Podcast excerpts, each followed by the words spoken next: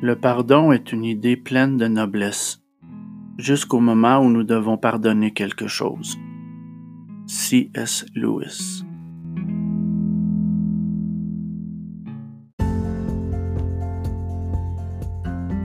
Bienvenue à la troisième émission d'Amen Amen le balado. Mon nom est Frère Gabriel. Cette semaine, nous allons traiter du pardon. Le poète de renom anglais Alexander Pope a dit un jour que le péché est humain, mais que de pardonner, c'est divin. Quand on y pense, parfois c'est vrai parce que c'est tellement difficile de pardonner. Mais en même temps, de garder un ressentiment à l'intérieur, c'est de s'abandonner à une sorte d'esclavage, à être toujours condamné à avoir ce ressentiment-là. Puis en pardonnant, on imite ce que Dieu lui-même a fait à Adam et Ève, ce qu'il a fait pour nous, c'est-à-dire de racheter nos péchés par sa mort sur la croix. Même en étant sur la croix, lorsqu'il a dit de Père, pardonne-leur car ils ne savent pas ce qu'ils font, Dieu a réaffirmé qu'il était indispensable de pardonner. Pardonner ceux qui nous blessent, prier pour nos ennemis, pardonner aussi à ceux qui parfois ont aucune raison de nous détester ou aucune raison d'avoir quelque chose contre nous. Et aussi, on souhaite le bien à ceux qui nous ont blessés. On souhaite pas le mal, on souhaite le bien. Puis une fois que ça est fait, on sent vraiment qu'on a besoin de Dieu, de toute la grâce de Dieu pour arriver à pardonner à nos ennemis. En réponse à l'apôtre Pierre, qui dans sa grande générosité a affirmé à Jésus être prêt à pardonner jusqu'à sept fois, Jésus lui a répondu que ce qu'il devait faire, c'était de pardonner soixante-dix fois sept fois. Dans une certaine façon, c'était pour dire qu'il était impératif de toujours pardonner, que le pardon avait aucune fin, aucune limite. Par la suite, Jésus fait un lien avec la liturgie et la messe, en déclarant qu'il est important que lorsque nous nous rendons à l'Église pour offrir une offrande ou un cadeau, de savoir que si on s'y présente en étant en conflit avec un frère ou une de nos sœurs, de laisser notre offrande au pied de l'autel, de prendre le temps d'aller régler avec ce frère ou cette sœur la situation qui nous met en conflit, puis d'ensuite revenir pour offrir notre offrande. Pour accepter et vivre pleinement la plénitude de l'Eucharistie, il faut être en paix avec notre frère et notre sœur, en paix avec nous-mêmes pour pleinement vivre le mystère du corps et du sang du Christ. Voici maintenant cinq petits conseils concrets et très rapides qui pourront nous aider sur le chemin du pardon et aussi de la miséricorde. Premier conseil, priez et demandez pour la grâce. Priez pour vos ennemis. Priez pour qu'ils soient en sécurité aimez vos ennemis, essayez d'être capable de comprendre que la nature humaine est fragile et que bien souvent, ce qu'ils vous ont fait n'est pas nécessairement dû à votre erreur, mais bien souvent à leur propre fragilité.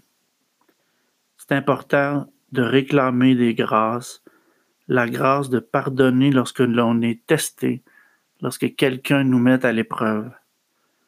Dieu va jamais refuser cette requête à quelqu'un.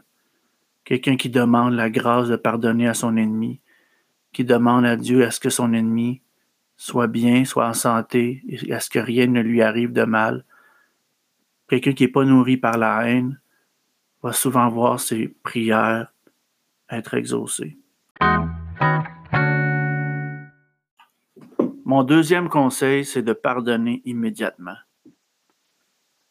lorsqu'on est offensé, lorsque quelqu'un commet un acte d'injustice envers nous, c'est tellement facile de se laisser envahir par la tentation de dire Je vais lui remettre la monnaie de sa pièce, je vais nous rendre ça égal, je vais lui servir sa propre médecine, je vais lui donner une bonne leçon, œil pour œil, dent pour dent. Ça fait juste escalader le problème.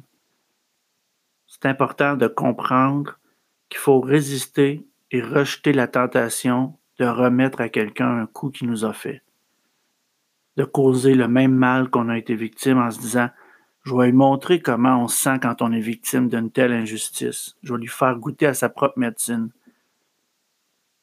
Le Sauveur nous a appris à avoir la confiance envers le pardon, de demander la miséricorde, de pardonner immédiatement et ainsi avoir un grand sens de la paix intérieure, un grand sens de la justice.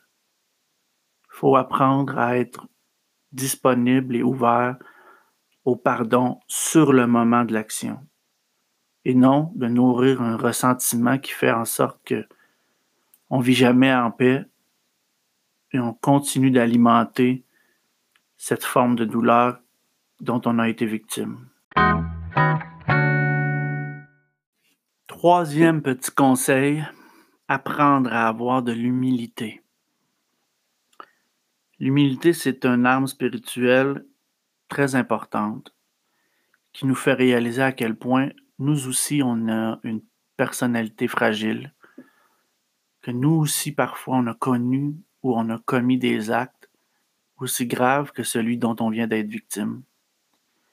Que nous aussi, on n'est pas parfait, que nous aussi, on a besoin de la miséricorde et du pardon des autres. Donc, qu'est-ce que je suis, moi, pour ne pas pardonner à quelqu'un d'autre, alors que moi-même, je demande à Dieu de pardonner mes propres péchés? Je dois apprendre à être ouvert à ce que l'autre, lui aussi, dans sa fragilité, commette un acte qui parfois peut dépasser ses intentions ou dépasser ce qu'il croyait dire ou ce qu'il voulait dire par ces mots qui m'ont blessé.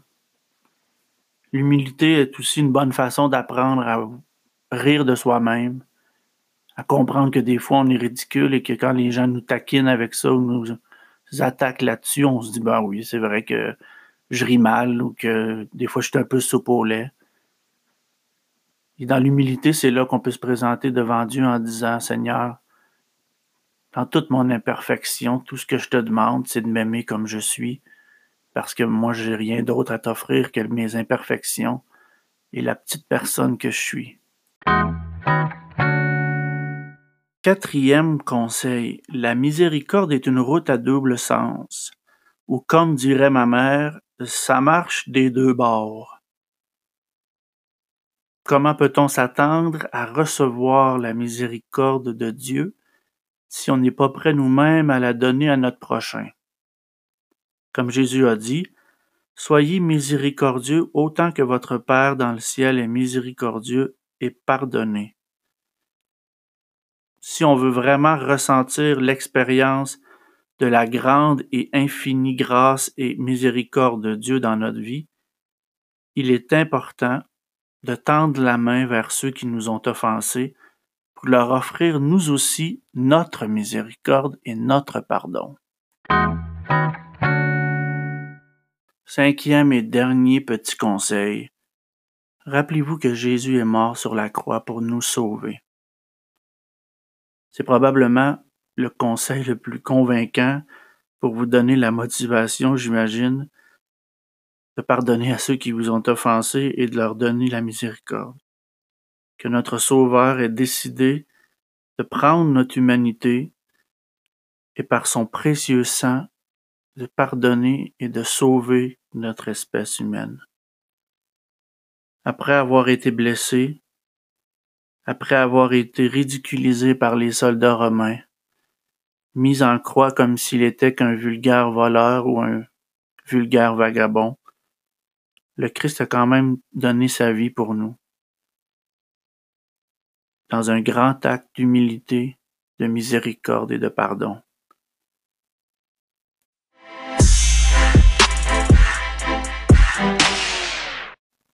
Qu'est le pardon et ce que n'est pas le pardon.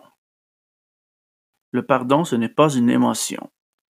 C'est un acte de notre volonté, un acte d'amour. On n'a pas besoin de se sentir pardonné pour pardonner à quelqu'un. Pardonner, ça ne veut pas dire oublier. Ça, ça s'appelle du déni. Pardonner, ça ne veut pas dire excuser le mal ou l'action que l'autre personne a faite, ou ça ne veut pas non plus dire que c'est pas grave ce que tu m'as fait.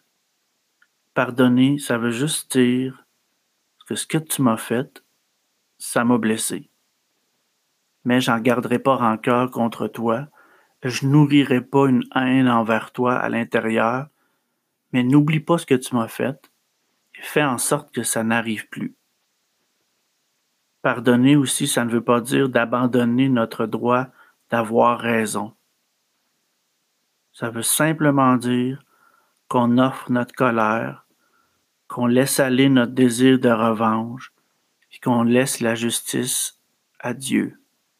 Pour que Dieu s'occupe de pardonner à cette personne-là et que ce ne soit pas nous qui soient maîtres et bourreaux de la situation. Finalement, pardonner, ça ne veut pas dire réconciliation.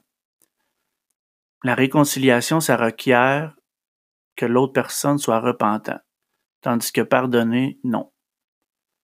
Jésus sur la croix a pardonné à ses bourreaux, même si ceux-ci n'étaient pas nécessairement repentants ou n'avaient pas un grand sentiment de culpabilité pour ce qu'ils ont fait. On n'a pas besoin de ça lorsque vient le temps de pardonner. Il ne faut pas attendre que l'autre soit repentant. On pardonne dans la gratuité, on pardonne dans l'amour de Jésus.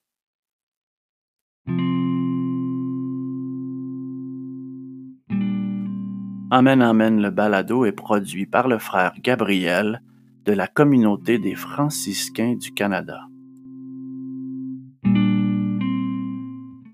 Voilà, c'est ce qui conclut la troisième épisode d'Amen Amen le balado. J'espère que le thème du pardon vous a plu et que cela suscite en vous un désir d'auto-évaluer votre facilité à pardonner. Mon nom est frère Gabriel. Je vous remercie d'avoir été présent, d'avoir pris de votre temps pour écouter le balado. N'hésitez pas à partager le balado avec vos amis, vos voisins, pour qu'ils puissent avoir un plus grand rayonnement possible et pour amener surtout les mots de Jésus à ceux qui le connaissent moins. La semaine prochaine, une émission surprise.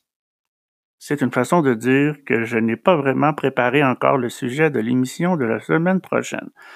Alors, soyez aux aguets. La semaine prochaine, l'épisode va sortir le même jour, toujours le dimanche, 17h PM. Soyez présents. Je pense que ça va être un gros hit. Merci beaucoup.